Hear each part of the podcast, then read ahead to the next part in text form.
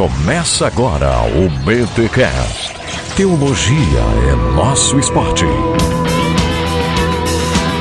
Muito bem, muito bem, muito bem. Começa mais um BTcast de número 160. Eu sou o Rodrigo Bibo e vocês conhecem a história do Malaman? Não. Ah, ah, ah, Mas livra-nos do Malaman.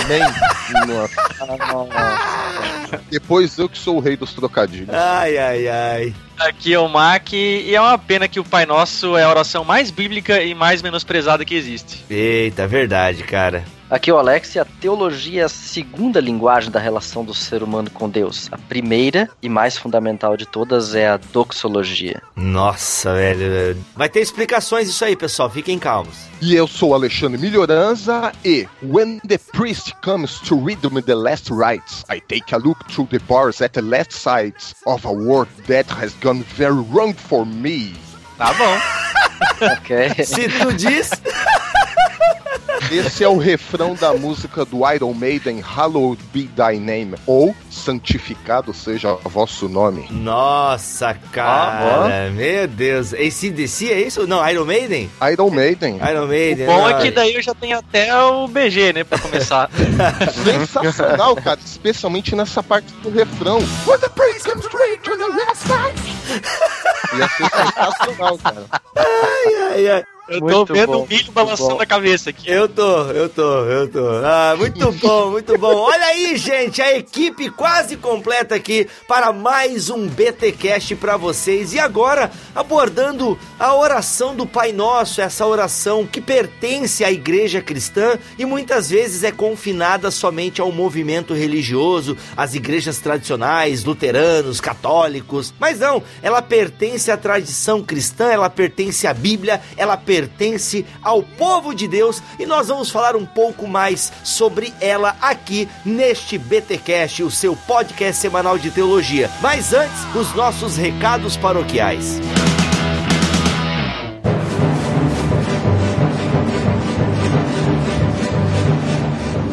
E dos recados paroquiais dessa semana, promoção. Olha aí, você que curte Apocalipse, você que leu o Apocalipse capítulo 20, ficou pensando, intrigado com essa questão do milênio e quer saber a nossa posição acerca do Apocalipse 20, tá aí o nosso livro Apocalipse Agora, uma introdução ao amilenismo. Para quem não sabe, este livro que nós lançamos, ele é uma transcrição de um dos podcasts mais baixados aqui do Bibotal. Que é claro que ele não é uma simples transcrição, teve um, todo um trabalho editorial, alguns acréscimos, então tá muito legal.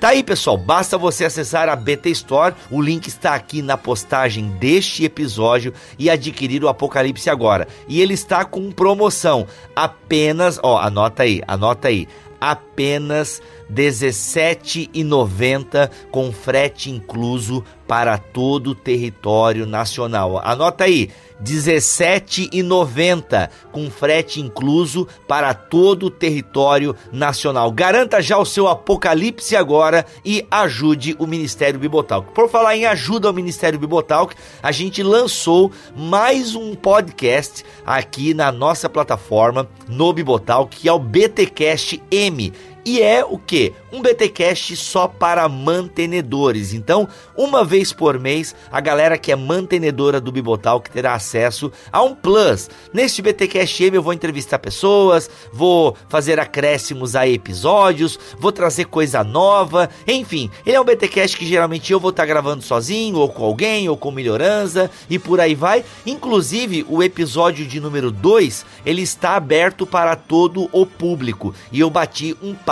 com o Cacau Marques e tá muito legal. Ficou um excelente complemento do BTcast 158 pastor ou teólogo. Foi um baita complemento que eu e o Cacau fizemos ali. Então, este episódio, o BTcast M002, está disponível para todos, mas a partir do terceiro a gente vai então deixar privado e somente para mantenedores. E aí, quer ter acesso a mais conteúdo teológico de qualidade? Torne-se o um mantenedor do Bibotal, que além de você ser abençoado, a gente também continua aí com este trabalho. Vamos então aí, junte as mãozinhas, porque está na hora do Pai Nosso.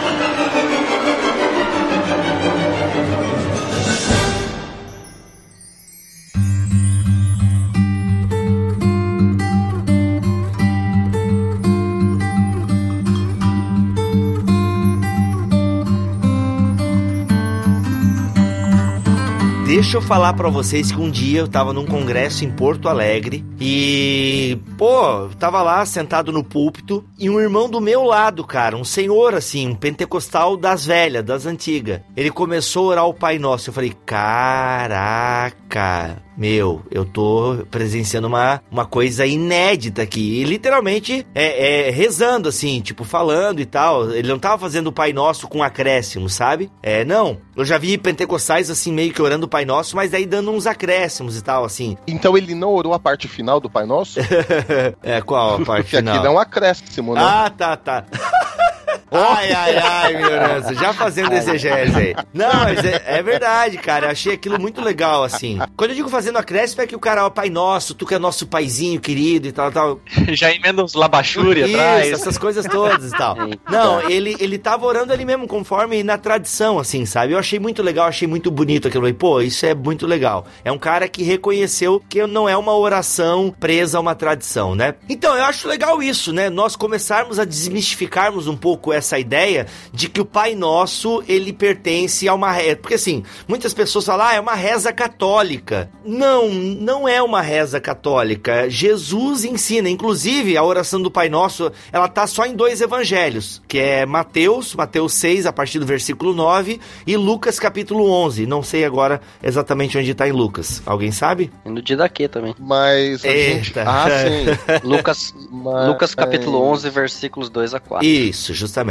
A gente pode fazer aquele famoso enquadramento também, Bibi? Vamos, vamos fazer, vamos fazer. Vamos, a gente vai. Só deixa eu, eu dizer isso que não é algo que pertence a uma tradição cristã, sabe? É pertence à Bíblia Sagrada. Inclusive Lucas vai colocar o Pai Nosso dentro de um contexto de petição, né? Ah, Senhor, ensina-nos a orar. E aí Jesus ele começa com a oração do Pai Nosso, ali ensinando a orar a partir da oração do Pai Nosso. Eu acho isso muito legal. Mas Milho, traga-nos então o enquadramento aqui, o contexto menor para a gente poder aí enxergar a oração do Pai Nosso dentro da sua big picture, ó, big picture, Então ficou bonito, hein? Big Picture. big picture. Bom, analisando a oração do Pai Nosso dentro aqui do Evangelho de Mateus, vai ficar mais didático, penso eu. Ela vai estar enquadrada dentro daquele quadro maior que faz parte da proclamação da mensagem sobre o reino dos céus, mesmo porque Mateus é o evangelho do reino dos céus.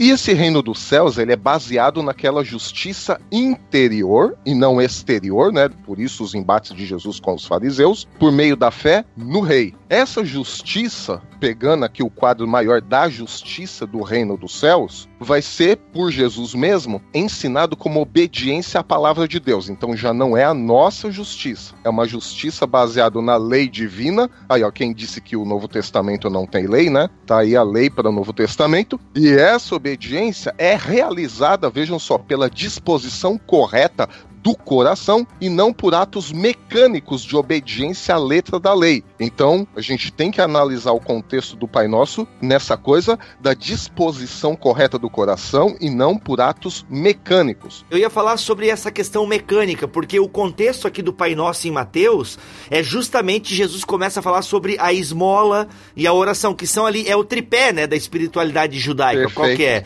A esmola, oração e jejum. Jejum. E os fariseus gostavam de fazer essas coisas em público, né? Ou seja, uma bela postagem patrocinada no Facebook, digamos assim. E aí Jesus, ele vai contrapor essa espiritualidade circense, vou colocar assim. Ah, sensacional, hein? É, é boa, vou escrever um livro sobre isso. É? Espiritualidade circense. Gostei. Então, assim, e- e Jesus ele quer contrapor essa questão dessa prática eh, demonstrativa e tudo mais que visa o elogio, e tanto que ele começa a falar sobre oração como ele vai colocar a oração do Pai Nosso para você orar escondidinho. Até a palavra grega ali para ele fala, é, a, a nossa Bíblia coloca quarto, né? Deixa eu ver como é que a Jerusalém coloca aqui. É, porém, tu quando orares, entra no teu quarto e fechando a tua porta, ora ao teu pai. A palavra ali no grego é o tameion, que significa câmara. E ela, o que, que é esse compartimento ali dentro de uma casa do agricultor? Era o compartimento, era a dispensa, né? Era o único compartimento da casa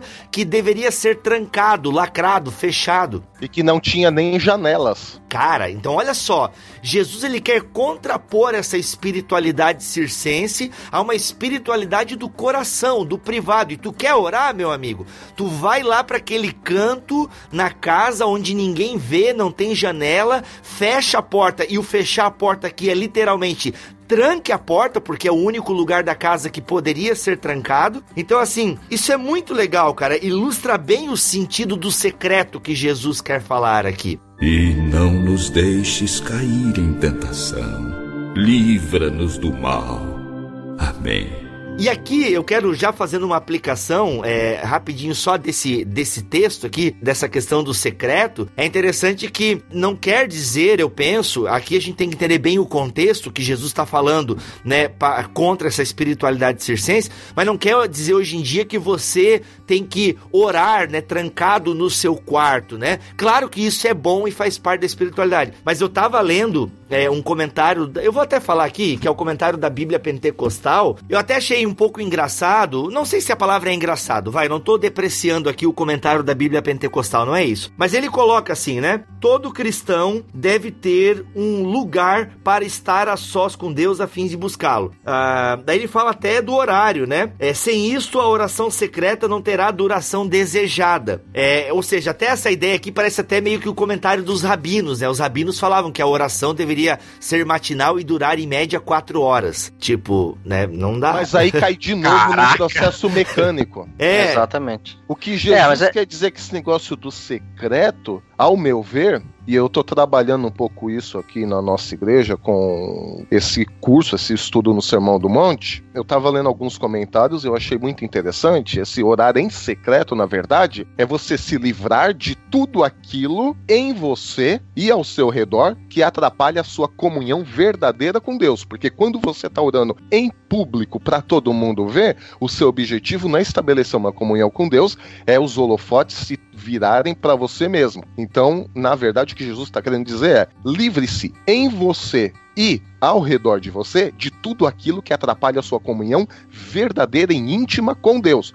Porque senão, a hora em secreto, quer dizer, a oração pública na igreja está proibida? Claro que não. Eu entendo talvez o que o autor, Alex, antes de você falar, guarda aí, mas eu entendo talvez o que o autor aqui da Pentecostal queira dizer, mas sou um pouco estranho, assim. Ele até fala que a gente deve orar de manhã e no final do dia e tal. Eu acho que quando você coloca que você deve, perde um pouco essa ideia de espontaneidade, né, da, da oração e tal e tudo mais. E aí, bem dentro disso que tu falou, Milho, é, tem uma frase aqui que o comentarista é, Fritz Heinecker, do comentário bíblico Esperança diz, ele citando um cara chamado Terstegen. Ele diz o seguinte: Há tempos eu buscava lugar e hora para orar e para a solidão. Hoje oro sempre no meu pensar e sou solitário onde estou. É isso. Olha só que fantástico. Mas diz aí, Alex, eu te interrompi ali, vai Então, lá. é, não, essa questão que vocês estavam debatendo sobre a oração, digamos assim, particular, como algo que fosse mais desejável que uma oração feita em público. E acho que é tranquilo essa questão da crítica de Jesus aos fariseus, dessa prática de uma oração nas esquinas para se mostrar, né, para mostrar, olha como eu sou espiritual. Por outro lado, o que a gente percebe é que nessa influência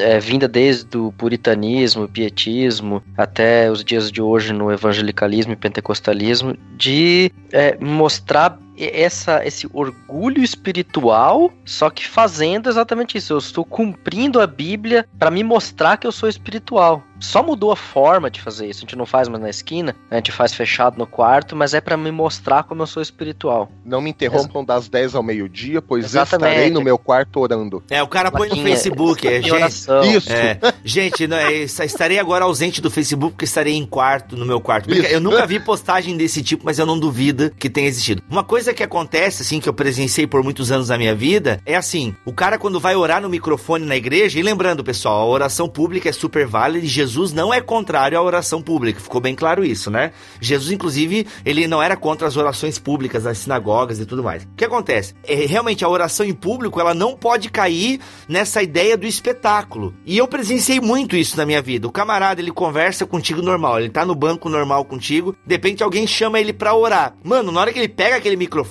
parece que ele se transforma, sabe? Inclusive é muito comum, eu, presenciei muito isso, né? Eu tá assim, é, ciclo de oração de jovens, por exemplo, eu participei muito disso no início da minha conversão. E pô, a gente conversa normal aqui entre a gente e tal, e aí a gente fazia aquelas orações para encerrar o círculo de oração, né? Cara, era incrível como alguns amigos meus e até mesmo eu, até por, por influência do meio, na hora que a gente ia orar, cara, mudava o tom de voz, a gente procurava o português mais difícil que a gente podia. Eu nunca me esqueço, eu fazia oração sempre no meu trabalho lá. Eu já fui monitor de telemarketing por dois anos e eu sempre trazia uma palestra motivacional pra galera, no, né, de manhã cedo e fazia uma oração. E eu lembro, cara, no meu coração, assim como eu tinha aquela preocupação em querer orar bonito, sabe? E eu lembro uma vez, cara, foi muito vergonhoso, que bem na hora que eu falei as duas primeiras primeiras palavras, o meu coordenador interrompeu a minha oração porque ele queria dar mais um aviso, sabe? E aí eu, foi bem assim, ó. É, pessoal, então vamos orar, então. Daí eu comecei, ó excelentíssimo e soberano Deus, sabe? E na hora que eu falei aquilo, ó excelso, ó excelentíssimo soberano Deus, o meu, meu supervisor, meu coordenador me, me interrompeu. Ô, louco! E aí ficou essas duas palavras soltas. Cara, a galera começou a se olhar assim, hum, excelentíssimo e soberano. Gente, não é errado, é claro que Deus, sabe? Mas ficou tão feio, sabe? Essas palavras assim soltas. E, e, eu, e eu, dava uma impostada na voz também, né? É, é, normal você dar aquela impostada na voz. Só para terminar essa história, eu parei de orar assim com impostação de voz quando eu fui pra faculdade luterana. E aí o Alex vai lembrar disso, mas a gente tinha os nossos grupos de oração, lembra, Alex? Que a gente se reunia para orar lá lembro, e tal. Lembro, lembro, sim. Lembra? E aí eu nunca me esqueço uma vez que a primeira vez que eu fui, e aí teve a oração coletiva no final, e eu já preparando, né, minha, o meu melhor português e tal, a minha melhor, é, a minha melhor oratórica e retórica e tal. Cara, aí a primeira menina que foi orar foi a Carla, uma amiga, uma, uma menina da sala do Alex. E ela começou assim: ah, Deus, obrigado porque a gente tá aqui, obrigado pela cuca que a gente comeu agora e porque Deus, né? Eu falei, que isso? Eu pensei, que blasfêmia é essa? Ela acha que tá falando com quem? Sabe, cara? Aquilo foi uma quebra de paradigma, cara. Quando chegou na minha vez, eu me limitei a um ó soberano Pai, em nome de Jesus. E tem gente que transfere essa questão da oração, né, para outras áreas da vida. Fala com a esposa, assim. Você não lembra do vídeo do pentecostal pedindo pizza? Cara, esse vídeo é muito bom, gente. Procurem na internet. É bem isso mesmo, tá? É, claro, tem uma, um certo exagero ali, mas é bem pouquinho. e não nos deixes cair em tentação. Livra-nos do mal. Amém. Bom, mas deixa eu puxar um, um, negócio sério aqui, que é o seguinte. Sim, vamos falar sério. É. Depois de um pouco de piada, faz bem falar sério. Claro.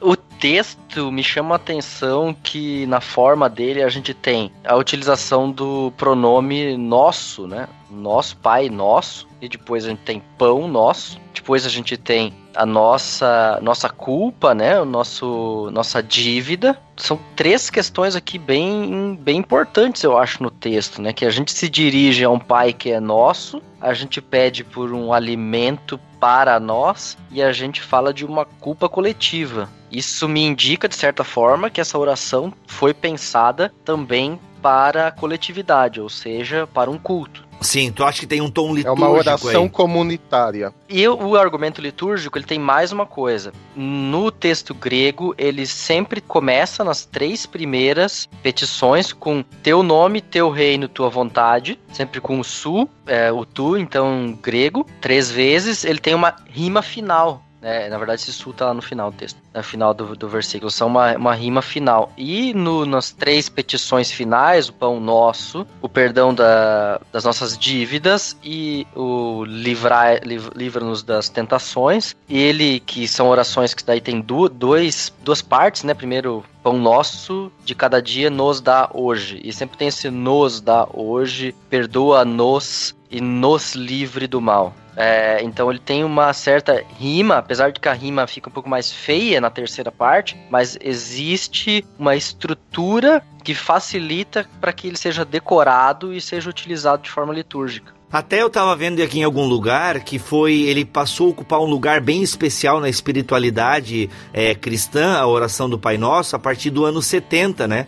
Em que aconteceu a destruição do templo e o judaísmo passou a ser dirigido pelos fariseus a partir das sinagogas. E aí eles exigiram que os cristãos optassem pela. ou pela sinagoga ou pela comunidade cristã. Então, assim, daí, tipo, meio que o cristianismo ele teve que procurar passar a ter a sua própria oração, né? É, não só utilizar elementos do judaísmo, então aonde que aí a oração do Pai Nosso ela começa a se destacar. Pelo menos eu, eu li isso em algum lugar. Ah, é interessante, porque assim, já na, época do Didaquê, e o Didaquê é, digamos assim, logo posterior ao Evangelho de Mateus, tem um dos primeiros textos cristãos aí, final do século é, primeiro, é, a gente tem o Pai Nosso na mesma forma que ele está registrado no Evangelho de Mateus. E a gente vê ali que ele é uma oração é, que deve ser repetida pelos é, que vão ser batizados, né? Após o batismo, deveria ser a primeira oração a ser recitada. Até pegando essa estrutura que o Alex trouxe pra gente, né? Essas, esses dois eixos, se eu posso chamar assim, né? Uma referência a Deus, seu nome, seu reino e sua vontade, uma referência a nós, nosso pão, nossas dívidas e nossas tentações, a gente uhum. vê que essa justiça do reino dos céus, que é o quadro que emoldura, né, onde o, essa oração está encaixada, Jesus, ele traz essa justiça do reino dos céus para a vida cotidiana. Então, falando até o teologiqueza, como se Jesus trouxesse a transcendência para a imanência. Jesus traz o reino dos céus para a terra. E ele faz um contraste perfeito aqui com a falsa justiça mecânica e automatizada dos fariseus. Porque numa primeira parte, como Alex bem destacou, tudo é dirigido a Deus. E na segunda parte, tudo é dirigido para nós. Então, é como se Jesus tivesse dizendo, e ele diz isso em outras partes, né, do seu ministério, o reino de Deus chegou, o reino de Deus está em vós. Então Jesus, ele meio que mistura tudo, né? É, esse reino dos céus, que parece que está longe, mas não, ele está aqui. Então essa oração é oração modelo, já que eu não entendo essa oração como, uh, digamos, nós temos que orar exatamente isso todos os cultos, senão não é culto. Senão também a gente cairia num automatismo. Eu penso que Jesus aqui ele nos dá princípios de vida, né? E não aquelas regras fixas para cada mínima situação. Então, nesse modelo de oração, nessa estrutura que o Alex nos apresentou, a gente vê que o reino de Deus ele está tão em nós que a nossa vida com Deus ela se mistura aqui embaixo já no nosso dia a dia. Né? Então, essas práticas religiosas mecânicas, essa espiritualidade circense, como o Bibo chamou, eu gostei até desse nome, não deve ser praticada. Por quê? Aí a gente estaria querendo o aplauso pra gente, o holofote pra gente, quando o. O Axan não. Quando. Como eu digo isso em Yakisoba. Não. Quando o assento quando. Acentos. O, o, A ênfase. Quando a ênfase da nossa vida é o reino de Deus, mas não futuramente, mas aqui e agora, já enquanto a gente vive aqui nessa terra. E não nos deixes cair em tentação. Livra-nos do mal. Amém. Gente, vamos ler o texto? Vamos ler o Pai Nosso, apesar de o pessoal meio que saber de cor. Melhorança, abre aí qual versão você tem que não seja em francês. Abre a BJ Vou original aí, vai lá. A NVI. NVI. A NVI. NVI sempre boa, sempre boa pedida. Leia para nós o texto então, só a oração em si. Pai nosso que estás nos céus, santificado seja o teu nome, venha o teu reino. Seja feita a tua vontade, assim na terra como no céu. Dá-nos hoje o nosso pão de cada dia. Perdoa as nossas dívidas, assim como perdoamos aos nossos devedores. E não nos deixes cair em tentação, mas livra-nos do mal, porque teu é o reino, o poder e a glória para sempre. Amém. É linda, né, cara? A oração é linda. Pô, fala sério. Mas, Milho, tu comentaste ali no, na abertura que esse final aí, alguns dizem que é um acréscimo e tal.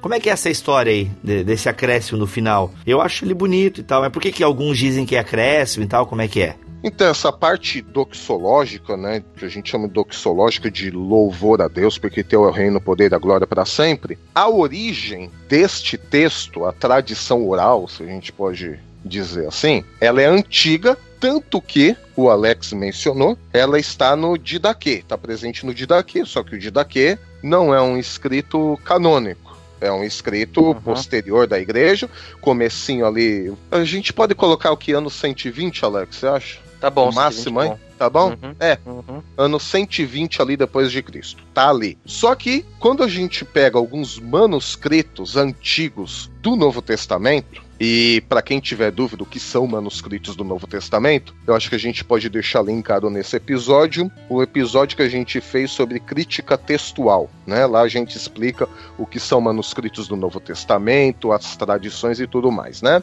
Os manuscritos mais antigos do Novo Testamento não contêm este texto. E quando a gente compara a cadeia de desenvolvimento dos textos, a gente vai ver que esse, esse finalzinho, esse louvor, essa glorificação, essa doxologia a Deus, ela vai aparecer em alguns manuscritos gregos a partir ali do final do século IV, começo do século 5. Então hoje já é certo, inclusive, se eu não me engano, eu não sei, Alex, Bible Max, vocês sabem, se essa as últimas edições aí do Nestle Island, ele já coloca esse finalzinho da oração mesmo em Mateus como praticamente certo, né, com o atributo ali de A, né, que significa é isso, praticamente isso, né, quase que 100% de certeza de que esse texto não existia nessa versão original do manuscrito quando Mateus escreveu mesmo esse texto. É um acréscimo posterior da igreja, entendendo que, sim, já existia essa oração doxológica, era quase que, quando recitavam isso, a igreja quase que emendava, e aí, até que no século IV do século V, né, final do século IV, começo do século V, eles inseriram isso em alguns manuscritos do Novo Testamento. Mas hoje, assim, a maioria dos exegetas já entram de acordo que esse texto não está nos manuscritos mais antigos. Mas isso não invalida, na minha opinião, né? Mas diga aí, quem é que ia dizer? Não, de forma alguma. Não, não invalida até porque na prática da, da oração ali na Palestina era normal de que uma doxologia fosse vir no final da oração. Exato. Então existia uma série de, de é, rezas, de orações litúrgicas pré-formuladas e o final era, digamos, deixado livre para as pessoas formularem. E eu creio que, de certa forma, essa formulação deve ter sido uma formulação mais ou menos comum é, na, ali na Palestina, até porque Mateus é um evangelho surgido no contexto aí da Pérsia e tudo mais. É, Lucas é também ligado a, a, essa tradição da comunidade de Jerusalém e tudo mais. Então eu imagino que dali surgiu esse texto mais, mais comum de doxologia que se cristalizou no Didaquê. Mesmo porque, né, Alex? Mesmo em alguns manuscritos, essa doxologia ela tem uma certa diferença, né? Alguns dizem para sempre, outros dizem para sempre e sempre. Então, mesmo onde essa doxologia ela se encontra, ela está ali no final, ela ainda assim na forma dela tem essas pequenas variações que é. levaram os exegetas a concluírem que não fazia parte do manuscrito original. É porque a oração era orada em aramaico, talvez em hebraico, mas mais provavelmente em aramaico, e aí a gente vai buscar paralelos do Antigo Testamento. Então, para sempre e sempre vai mais perto do olam ve olam e por aí vai, mais próximo a alguma prática é, do Antigo Testamento do que o só para sempre, né? Mas enfim, esses são, são detalhes que não vão influenciar no, na validade da, da doxologia no final. E não nos deixes cair em tentação. Livra-nos do mal. Amém. Vamos dar um ampassant, gente, pelo um ampassant, viu? Melhor aí, ó, influenciando no meu francês, hein? Olha aí. Mas vamos dar uma olhada. Fazer um ampassant. Vamos fazer um ampassant. A gente talvez não consiga passar por todo o Pai Nosso uh, aqui neste episódio, mas com certeza a gente volta nele. Mas a ideia agora é nós darmos uma olhadinha aí para alguns elementos e para algumas perícopes dentro do Pai Nosso. O que, que vocês acham a gente dar esse, essa olhadinha? Começar a olhar para o texto mesmo, fazer uma análise do texto bíblico? Eu diria que Bora. é necessário. Muito bom. O texto começa com o Pai Nosso, então. Ah, Jesus aqui segue a tradição tranquilaça, né? Afinal, o Pai é nosso. É sempre essa ideia de que o Pai nunca é meu.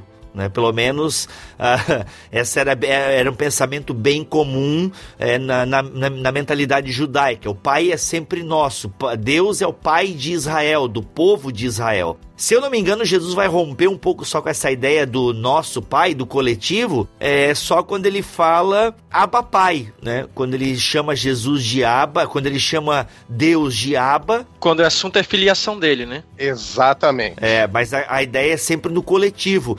Vocês acham que essa ideia do Pai Nosso, o fato dele fazer essa ideia do Pai Nosso que estás nos céus, vocês acham que com isso ele quer trazer uma reverência para quando a gente é, se refere refere a Deus, porque eu até li um comentarista que ele fala assim: ó, essa geração que fica chamando Deus de paizão, de papai, perde a noção de que o pai é nosso e ele está, no céu, e ele está nos céus. Para mim, Bibo, é como eu disse agora há pouco, eu vejo Jesus ele mesclando a transcendência com a imanência, o além com o aquém, né? O lá com o aqui. Então, o Pai está no céu. No céu, transcendência. Mas ele não deixa de ser um pai, aquele que está perto. Então ele está nos céus, mas é um pai. Então, para Jesus, ele não fazia muita distinção dessas categorias do, do além e do aqui e agora, né? Como eu disse, o reino de Deus está em nós. O reino de Deus chegou.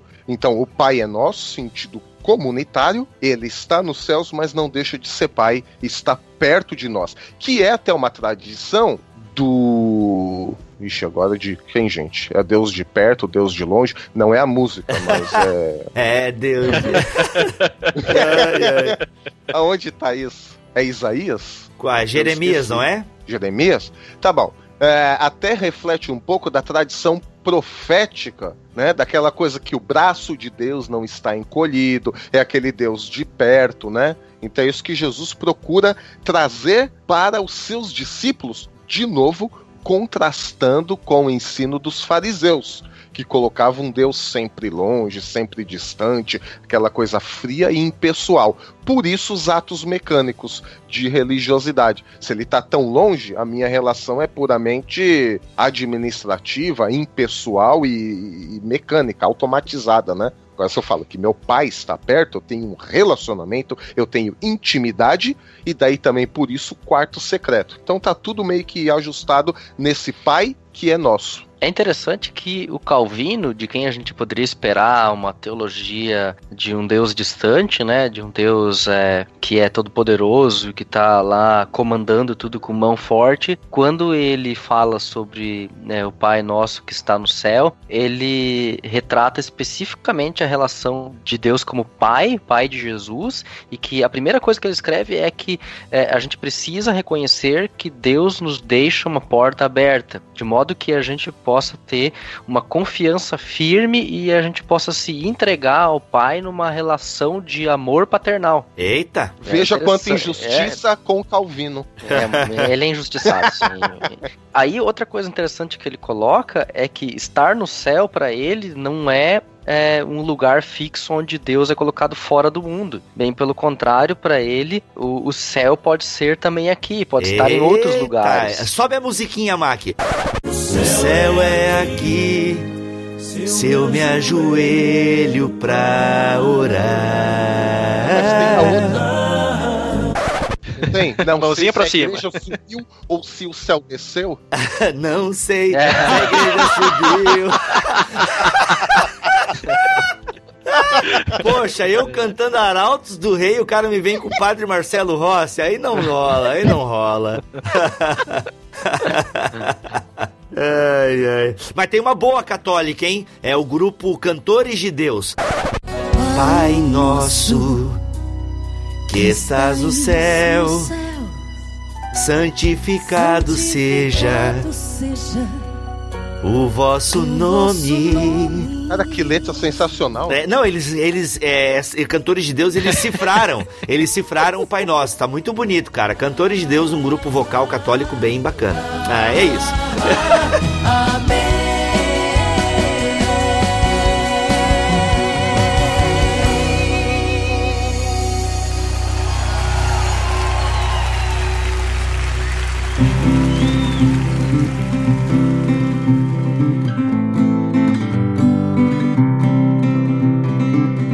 Vai lá, Alex, fala, continua citando Calvino, Lutero. Não, não, era essas, eram duas observações importantes de Calvino que eu queria fazer. Era realmente de que ele considera a palavra Pai Nosso numa forma de é, mostrar a nossa confiança e nossa relação íntima com Deus, e o que está no céu não é o que está no céu porque está fora, mas a Bíblia relata de que Deus também está no meio de nós, né? Então. Ah, e o importante ele dizer é, é uma oração de cristãos, ele deixa bem claro isso, né? Ah, isso eu concordo também. Apenas aqueles que estão em Cristo podem fazê-lo. Apenas é aqueles que se aproximam isso, isso. de Jesus, mesmo porque o, esse, esta oração ela faz parte do contexto geral do Sermão da Montanha. E para compreender o Sermão da Montanha, a gente tem que ler o verso 1 e 2. Os discípulos se aproximaram de Jesus hum. e ele começou a ensinar-lhes, dizendo: Tananana. Então, esta oração, ela é feita por aqueles que estão em Cristo. Posso fazer um discurso rapidinho? Sim, claro. Opa. Tá,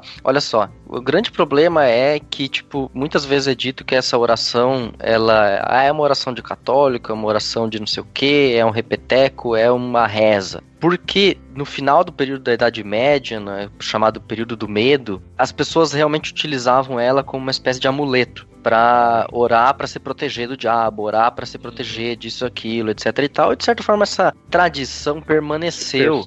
Né? É, essa superstição permaneceu e perdura até os dias de hoje, né? Junto com outras e, coisas, né? Junto com outras coisas, é. Final da cruz, isso, enfim. Final da cruz para proteger, como se isso fosse santificar alguma coisa, etc. E, e isso tem uma origem ali no meio da Idade Média que foi quando o monasticismo é, se separou, digamos assim, das comunidades laicas, né? E no monasticismo, a oração do Pai Nosso era repetida cinco vezes ao dia, sempre no, ao terminar é, aquele ciclo de orações do dia. E os, as pessoas comuns, vendo os monges orarem o Pai Nosso e fazerem o sinal da cruz, é, acharam que por eles, que eram pessoas, digamos assim, santas, estavam fazendo aquilo, se eles fizessem isso também, eles de alguma forma iriam pegar, sei lá, esse poder espiritual, essa coisa que essa galera tinha. Então eles passaram a repetir o conteúdo que os monges estavam fazendo, uma oração que os monges estavam fazendo, mas sem a, essa espiritualidade. Na verdade, eles pegaram a forma, né? Eles pegaram a forma, mas não o conteúdo. Sensacional. É? E transformaram isso numa reza que então podia ser repetida sem, sem muita preocupação com o conteúdo dela. Ô, oh, vem cá, ah, mas aí com tudo isso, para não perder a conta nas orações, inventaram o rosário? É, o rosário, o rosário é uma importação do Islã. Tá? Olha, é importante dizer Olha lá. Agora eu tive hemorragia nasal, Alex. Caramba. Nas cruzadas, é, o cristianismo teve contato mais próximo com o Islã, com o islamismo. Sim. Eles perceberam que os é, muçulmanos utilizavam contas para fazer suas orações. A gente sabe que um dos pilares do islamismo é, é são as cinco orações diárias, né? São cinco, acho que é. é são as orações diárias. E para você saber é, quantas abluções tem que ser feita, porque tem todo um esquema de você se, se ajoelhar, se prostrar, etc tal. Ele tem um ritual ali que deve ser seguido. E as contas ajudam a você ver se você já fez todas aquelas que deveriam ter sido feitas. O cristianismo olhou para essa prática e achou ela interessante e puxou ela, emprestou ela e ressignificou, colocando 10 Pai Nosso, Ave Maria. Agora eu não sei exatamente, vou ter que pedir ajuda para os ouvintes católicos aí. Mas o Padre Alexandre Nosso... comentar, ele é. arrebenta. Ah, o Peter também pode, o Peter também pode comentar. Pode. Mas são Pai Nosso, Ave Maria, tem o Credo Apostólico no meio, eu não sei qual é a ordem exata das coisas, mas essas orações então para fazer essa transposição do islamismo para o cristianismo no, no rosário. E não nos deixes cair em tentação, livra-nos do mal. Amém. Agora, até ali, essa questão de vãs repetições, né? Eu vejo, por exemplo, muita gente fazendo crítica. Ah, porque fica nessas vãs repetições e tal, e o texto é bem claro de não cair em vãs repetições. Acho que seria legal a gente explicar um pouquinho também o que o texto quer dizer com vãs repetições, né? Porque tem muita gente que ora aí sem ser o Pai Nosso repetidamente, mas que no fundo tá fazendo uma oração vã também, né? É importante a gente observar isso daí. Abençoe este alimento que agora vamos comer, etc. Tudo de a mesma coisa, né? Mas será que o vãs repetições está ligado só ao repetir sempre a mesma palavra? Aí me vem a dúvida agora. Não, na verdade, quando Jesus fala isso, ele linka ali como os pagãos. Se nós analisarmos como era a religiosidade pagã ali no, no, entorno da Palestina, a gente vai ver que eles faziam ritos automatizados e mecânicos para obter um favor divino, certo? É como se fosse uma máquina de distribuição de salgadinho e Coca-Cola. Você põe a sua moeda, só que essa máquina nem sempre daria salgadinhos e Coca-Cola. Então você teria que fazer o quê? Repetidamente colocar moedas ali, porque você não sabe se a máquina está de bom humor ou mau humor, então você põe um monte de moeda. Numa dessas colocadas de moeda, você vai ter uma Coca-Cola e o seu salgadinho. Então era assim mais ou menos que funcionava um rito pagão. Eles faziam essas vãs repetições, os pagãos, para obter algum favor divino. Quando Jesus diz isso, ele está querendo dizer o quê? Não tentem ficar repetindo a mesma coisa para Deus no sentido de você querer obter algum favorzinho, como se você, por meio do volume dos seus ritos e orações, Deus se compadecesse dizendo assim: puxa vida, olha como ele é esforçado, então ele merece esta bênção. Então a gente pode, claro, é, repetir oração? Claro que sim. Por exemplo, um filho doente, né? Quem não vai sim. estar continuamente diante de Deus, né? Mas a partir do momento que nós fizermos esse monte de oração, esse monte de rito, para Deus ver, Deus, veja o meu esforço, o tanto que eu estou te buscando. No fundo, no fundo, Deus, você não acha que eu mereço isso? Aí a gente está caindo nas vãs repetições e nos atos mecânicos. E não como um ato de contrição diante de Deus, não como um ato de confiança plena em Deus, não como um ato de comunhão com Deus. Essa é a diferença. Então, sim, podemos orar o Pai Nosso repetidas vezes? Claro, se nós não cairmos nesse ato mecânico e pensarmos que nós temos algum mérito diante de Deus por causa desse monte de oração que a gente vai fazer. Se fizermos com o coração aberto buscando essa comunhão, tá liberado. E não nos deixes cair em tentação. Livra-nos do mal. Amém. Seguindo a oração do Pai Nosso, então, a gente tem aqui santificado seja o teu nome. Na verdade, a gente passou quase 10 minutos aqui em off-topic tentando ver como é que a gente poderia dar o nome dessa primeira parte, né, desse primeiro bloco aqui do Pai Nosso, porque a gente tem aqui bem claro como é que tá no grego, é, Alex, que você tinha comentado? É, são os três tus, como é que é? Gente, alô? Que o Alex foi, foi atender alguma coisa. Não, e pior que assim, ó, gente, eu achei que tivesse caído porque o, o, o, ó, o íconezinho do Mac, ele não para de ficar aceso, tá ligado? Tem algum barulho externo aí, Mac, que tá captando teu microfone. E aí ficou aquela coisa, parece que congelou, tá ligado? Eu falei, cara, caiu de novo, porque. Alex? Tá. Engraçado, eu tô no mute aqui, mas. Tá, é estranho. O Alex foi, colocou as mãozinhas pra cima e Jesus puxou. Isso. foi se espreguiçar, né? Foi se espreguiçar, Jesus puxou. O Bibo foi cheio de ânimo, cheio de vontade, Sim. cheio de energia. Como um host tem que ser, né? No Como um host. Um host nunca perde o ânimo, amém? ok. Ai, meu Deus. Ai, ai, ai. Alex, quando você ouvir essa gravação... Ele cara... nem vai ouvir, né? Tá, já foi pra Nárnia já. Vamos lá, então. E aí o Alex até comentou é, que no grego a gente tem ali, né? Que seja feita, é, santificado seja o nome teu, seja feita a vontade tua e qual é outro? Esqueci aqui. Seja santificado o nome teu. Venha. Venha o reino teu. teu seja feita a vontade tua. Tua. Ou seja, tá ligado uma coisa bem macro, né? Ao agir de Deus é, no mundo. E aí a gente tem então essa primeira, é, essa primeira sentença, santificado seja o nome teu. A grande pergunta que as pessoas fazem é: como eu vou santificar o nome de Deus se esse nome já é santo? Ah, mas aí é a questão, né? Porque o nome, na verdade, Jesus como um bom judeu, né? A gente vê isso muito no Antigo Testamento e um pouco menos no Novo, mas a gente vê, né? O nome ele representava a própria pessoa. Tanto é que quando tinha um grande, uma grande mudança assim na, na vida da pessoa, até o nome dela era mudado como simbolizando até a mudança ontológica daquela pessoa, né? Paulo, Saulo no Novo Testamento, Abrão, Abraão uh, no,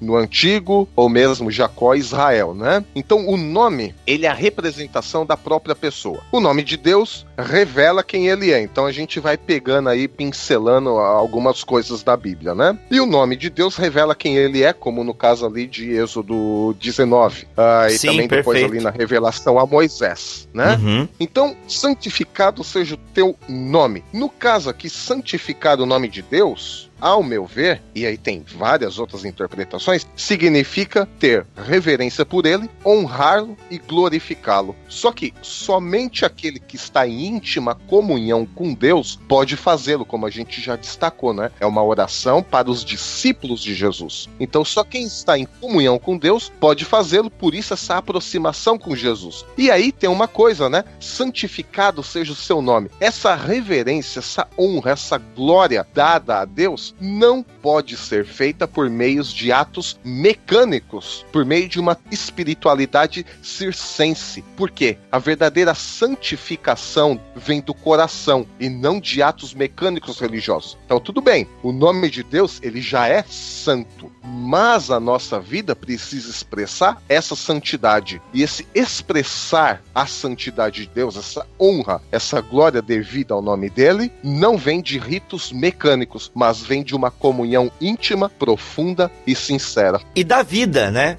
É, e até é interessante porque o nome de Deus em si já é santo, né? A gente não precisaria santificar o nome de Deus por ele ser santo. E quem é, quem somos nós para santificar o nome de Deus, ou tornar o nome dele algo mais santo do que já é? é interessante, Lutero entende isso como através da nossa fé a gente santifica Deus, através da justificação, ao sermos justificados e ser sermos fiéis a Deus, é só ali, só através dessa fé que nos justifica é que nós podemos santificar a Deus. De outro modo, sem fé, não tem como é, o nome de Deus ser, ser santificado em nós. Lutero até diz que o nome de Deus é santificado em nós através da nossa fé. E não nos deixes cair em tentação, livra-nos do mal.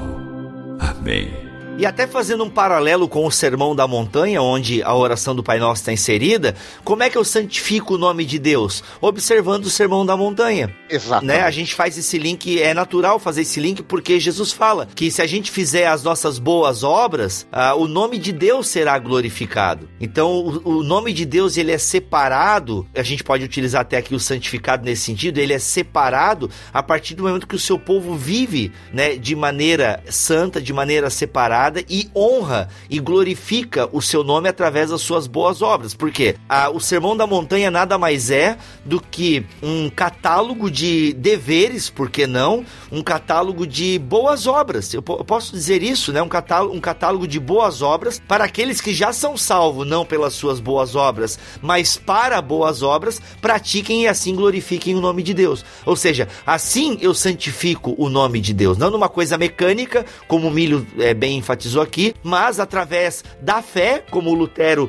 enfatiza, através de uma fé numa vida em Cristo. E isso é natural. E que se mostra em ações, por exemplo, Calvino, quando ele explica essa parte, ele diz que essa, esse pedido é, a respeito da glória de Deus no, deve se mostrar no mundo através de uma religião, ele escreve assim, através de uma religião pura, onde as pessoas demonstram justiça completa e sabedoria sabedoria. Né? Então, através da justiça e da sabedoria humana nesse mundo é demonstrado essa glorificação de Deus, essa glória de Deus. Então, são através das nossas ações, né? E aí, nesse sentido, é que vem a segunda oração, ali é o segundo pedido, que é venha o reino teu. Não é isso, Alex? Até a gente comentou que tu comentaste lá no começo do episódio essa questão do teu, né? Que na construção no grego sempre termina com o teu ali, né? É, exatamente. É, porque as três orações orações ou três pequenas frases são: santificado o nome teu, venha o reino teu, seja feita tua vontade. Ou a vontade Ou, tua? Seja feita a vontade tua. Isso. Seja feita a vontade tua. Sempre o teu tua no final. Uhum. E aí esse desejo de Jesus, né, por venha o teu reino, como é que a gente encaixa?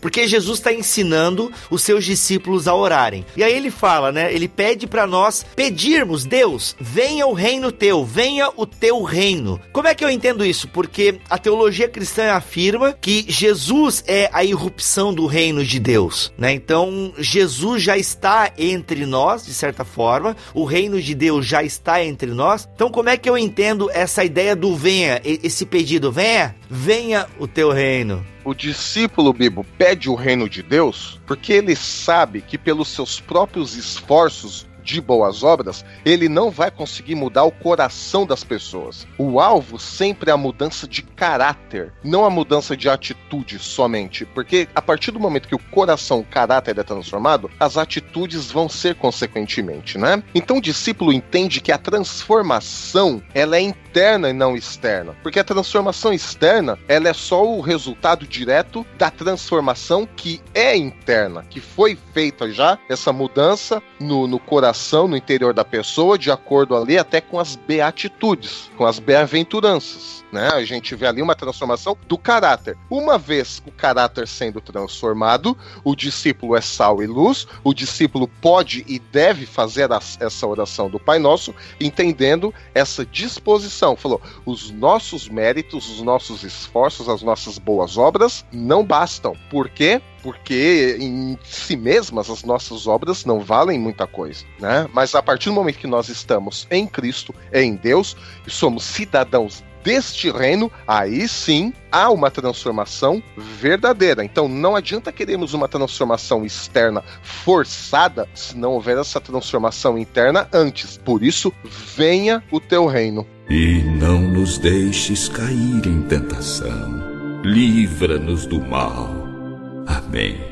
Ô Mark, essa questão do venha o teu reino aqui também, tem alguma parada escatológica que a gente possa, que tu consiga trazer assim agora aqui pra nós, assim, tipo, que vem na tua mente? Ah, bom, tem duas coisas aqui bem básicas, né? Eu não tô com isso muito fresco na memória, mas enfim, tem a questão do e ainda não, que a gente já frisou e já repetiu aqui N vezes, que é aquela questão de que uh, o reino começa com Jesus, com o ministério de Jesus, mas a gente não vive a plenitude dele. Ele começa aqui, a gente tá vendo isso no Pai Nosso, onde há o pedido, venha o teu reino, mas existe uma plenitude desse reino que acontece só com a consumação dos séculos. Esse reino ainda ele é manchado pelo pecado, né? Jesus vem e santifica o seu povo, mas há ainda um momento em que esse reino precisa ser vivido, algo bem escatológico mesmo, já tratando aqui de, de vida futura, com a glorificação, com a ressurreição e tudo mais. Então esse reino ele existe uma segunda parte que precisa ser vivida, né? precisa ser vivenciada. Uma outra questão então, falando falando um pouco de escatologia, e os pré-milenistas, ou principalmente os dispensacionalistas, não vão gostar, é que esse vem o teu reino aí é, não tem nada a ver com vinda de milênio nem nada disso, tá? Porque o pessoal fala que o milênio é o reino e tal, mas não, não, não procede forçando isso desse texto do Pai Nosso em hipótese alguma, tá? Mas, Mark, e o pós-milenismo não? E qual é aquela, aquela corrente escatológica que crê que o evangelho vai melhorar o mundo e tal? Pós, é pós. É o pós, pós é o pós-milenismo. Pois é, o pós-milenismo deve gostar dessa parada aqui também, né? É, só que daí ele vai aliar com outras passagens, é, salmos, é, parábolas, né? Onde, não só do Pai Nosso, onde se tira a ideia de que as coisas vão melhorar no decorrer dos anos até que sim Jesus venha, né? Tipo, quando Jesus volta pela sua segunda vez, ele vai encontrar o planeta uh, não inteiramente, mas quase que inteiramente uh, convertido a Cristo, né? É, então ele tem uma visão positiva. Ele vai entender de que é esse justamente se venha o teu reino, ele é uma algo progressivo, ele vai aumentando e ele também vai convertendo as pessoas. Vamos lá, se você for fazer uma conta, né? Se você hoje tem mais pessoas convertidas do que na época de Cristo. Então, se você ir progredindo essa conta, então é natural que você chegue na conclusão de que no futuro, uh, no próximo ou distante, você vai ter uma população mundial quase que inteiramente convertida. E então você poderia encaixar isso nesse venha o teu reino, né? Um reino quase que, se você entender essa, esse venha o teu reino como algo até meio profético, né? Então haverá um dia de que esse venha o teu reino vai se concretizar dentro de uma visão pós-milenista. Hum. Mas isso é só uma parte hum. da história porque a gente não está considerando outros textos aí para indicar que não, isso não vai acontecer. Aí falha o malthusianismo gospel, né? Nossa, o que que é? É, o malthusianismo Nossa, era velho. uma compreensão da. Vamos lá para as aulas de geografia lá. Hum, era de faltei tipo, à medida que a população cresce em progressão, é, se não me engano, a, a geométrica, então o consumo de alimentos cresce na mesma proporção. Então a agricultura precisava se desenvolver tanto quanto para acompanhar o crescimento populacional. A tese se mostrou falsa. Eu, eu disse o malthusianismo gospel porque a tese de que o mundo vai ficar melhor à medida que houver mais crentes se mostra falsa. Sim, sim, é só olhar pro Brasil. É. e não nos deixes cair em tentação. Livra-nos do mal. Amém. Mas é, a oração, venha teu reino, de, vinda da boca de pós-milenistas, especialmente de linhas progressistas, como da teologia da libertação, de algumas áreas da, da teologia da missão integral também, é, você vê claramente de que é, ela está aliada com a ideia de que o reino de Deus vem e traz consigo justiça. E aqui justiça num sentido social. E eu digo assim, bom, isso não está de todo errado. Isso é uma ideia bíblica, os reformadores dizem isso. Por exemplo, última frase de Calvino, se referindo a esse verso, verso é de que o reino traz consigo justiça completa. Né? Então, é, essa oração vem o teu reino, aliada a esse clamor por justiça social, que seria uma parte do que a gente poderia chamar de uma justiça completa, ela está presente na teologia cristã. Então, ela é orada com razão, uma certa tendência, lógico. Cada teoria vai colocar suas ênfases. Eu acho que essa teologia coloca uma ênfase especificamente numa melhoria social é, que aconteceria neste mundo. Porque é um desejo também, nós queremos que o reino de Deus venha, né? E aí a gente entende a partir do ministério de Jesus que o reino veio, né? Então a gente tem a expulsão de demônios, por exemplo, que é uma característica bem forte da chegada do reino de Deus. Nós temos pessoas que são curadas, que é outra manifestação da chegada do reino de Deus. Nós temos Jesus contando as parábolas, os ensinamentos. As pessoas podem se achegar a Deus. Tudo isso são características do reino de Deus em nós, né? E esse pedir também pelo reino, eu acho que também é até uma motivação de missões. E não deixa de ser uma motivação de missões, né? Com certeza. Isso conecta, obviamente, já com o terceiro e último, Sim, né? que a gente quer o quê? O reino de Deus, se Deus é rei, onde Deus reina, impera a sua vontade. E aí seja feita a vontade tua. É, mas o problema aí é assim, é o seguinte, né? Os judeus Jesus fala primeiro para discípulos judeus, né? Eles esperavam a vinda de um reino de Deus nessa terra. Mas tem uma nuance aí, né? Eles não esperavam que essa vontade pudesse mudar a condição do coração da pessoa. Mas só aquela situação exterior, a situação provavelmente política da coisa. Então era eles criam em última instância, Deus, seja feita a sua vontade. Claro, e a sua vontade é que nós reinemos nesta terra e todos tenham as mesmas leis que os judeus tenham. E a questão é um pouco mais profunda, porque a gente não está falando só de uma disposição política, a gente não está falando só de uma condição externa, a gente está falando de um coração do homem que é sempre propenso ao pecado porque está longe de Deus. Isso é o pecado, é esse afastamento de Deus. Então essa é a vontade de Deus, né? Então, uh, isso a gente pode até linkar com a bem-aventurança que diz da, da, fome e sede de justiça, né? E a fome e sede de justiça que nós devemos ter não é a nossa ideia de justiça de um mundo justo, justo no sentido nosso mesmo, né? Ah, tudo é justo, todos estão sob o mesmo pé de igualdade, e aqui eu não vou entrar no conceito filosófico ou político de igualdade, tá? Não é esse o caso. Mas justiça na Bíblia é simplesmente estar submisso e obediente à vontade de Deus. Essa é a ideia de justiça, né? E seja feita a sua vontade. E a vontade de Deus é que todos se cheguem a ele, porque é, exatamente para isso que ele mandou Jesus, não é para restabelecer o, este elo, esta aliança que foi perdida, Aham. de acordo até com Paulo aos Colossenses,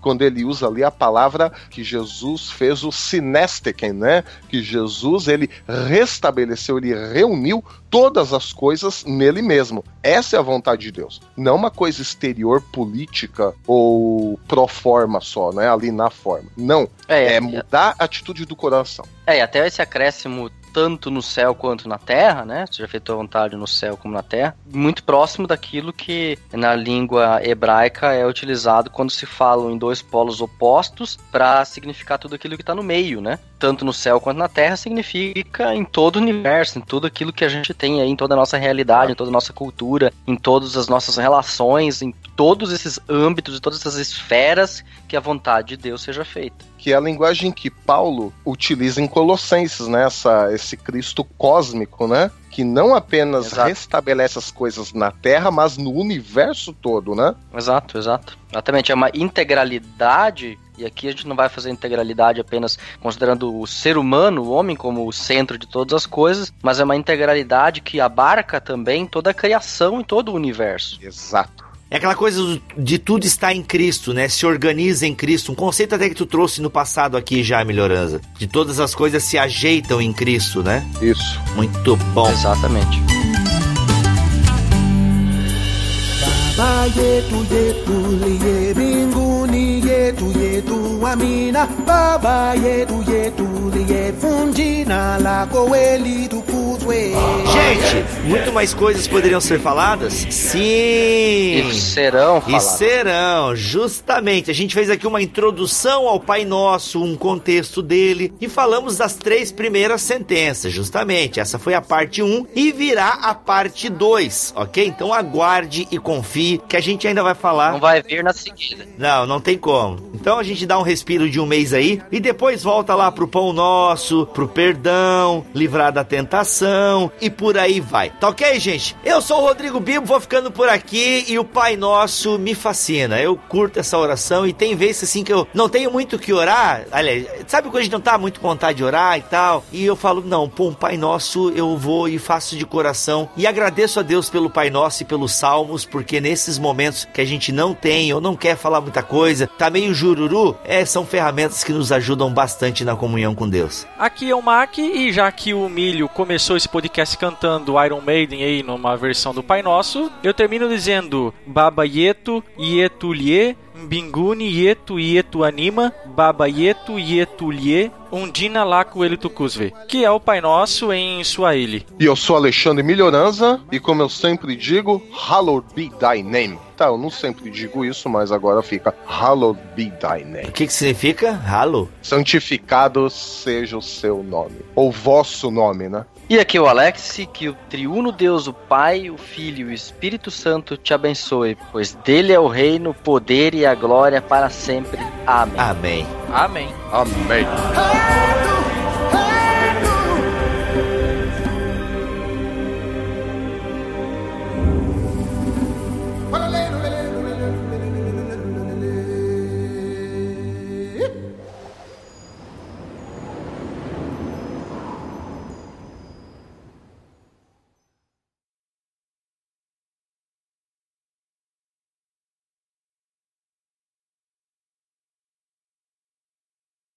Puxar o quê? A leitura? Tu disse? É, ou não sei se tu quer falar alguma coisa sobre o que significa o santificado seja o teu nome, não sei o que que tu leu. Hoje não? Não, hoje eu, tô- hoje eu tô sem. Hoje não.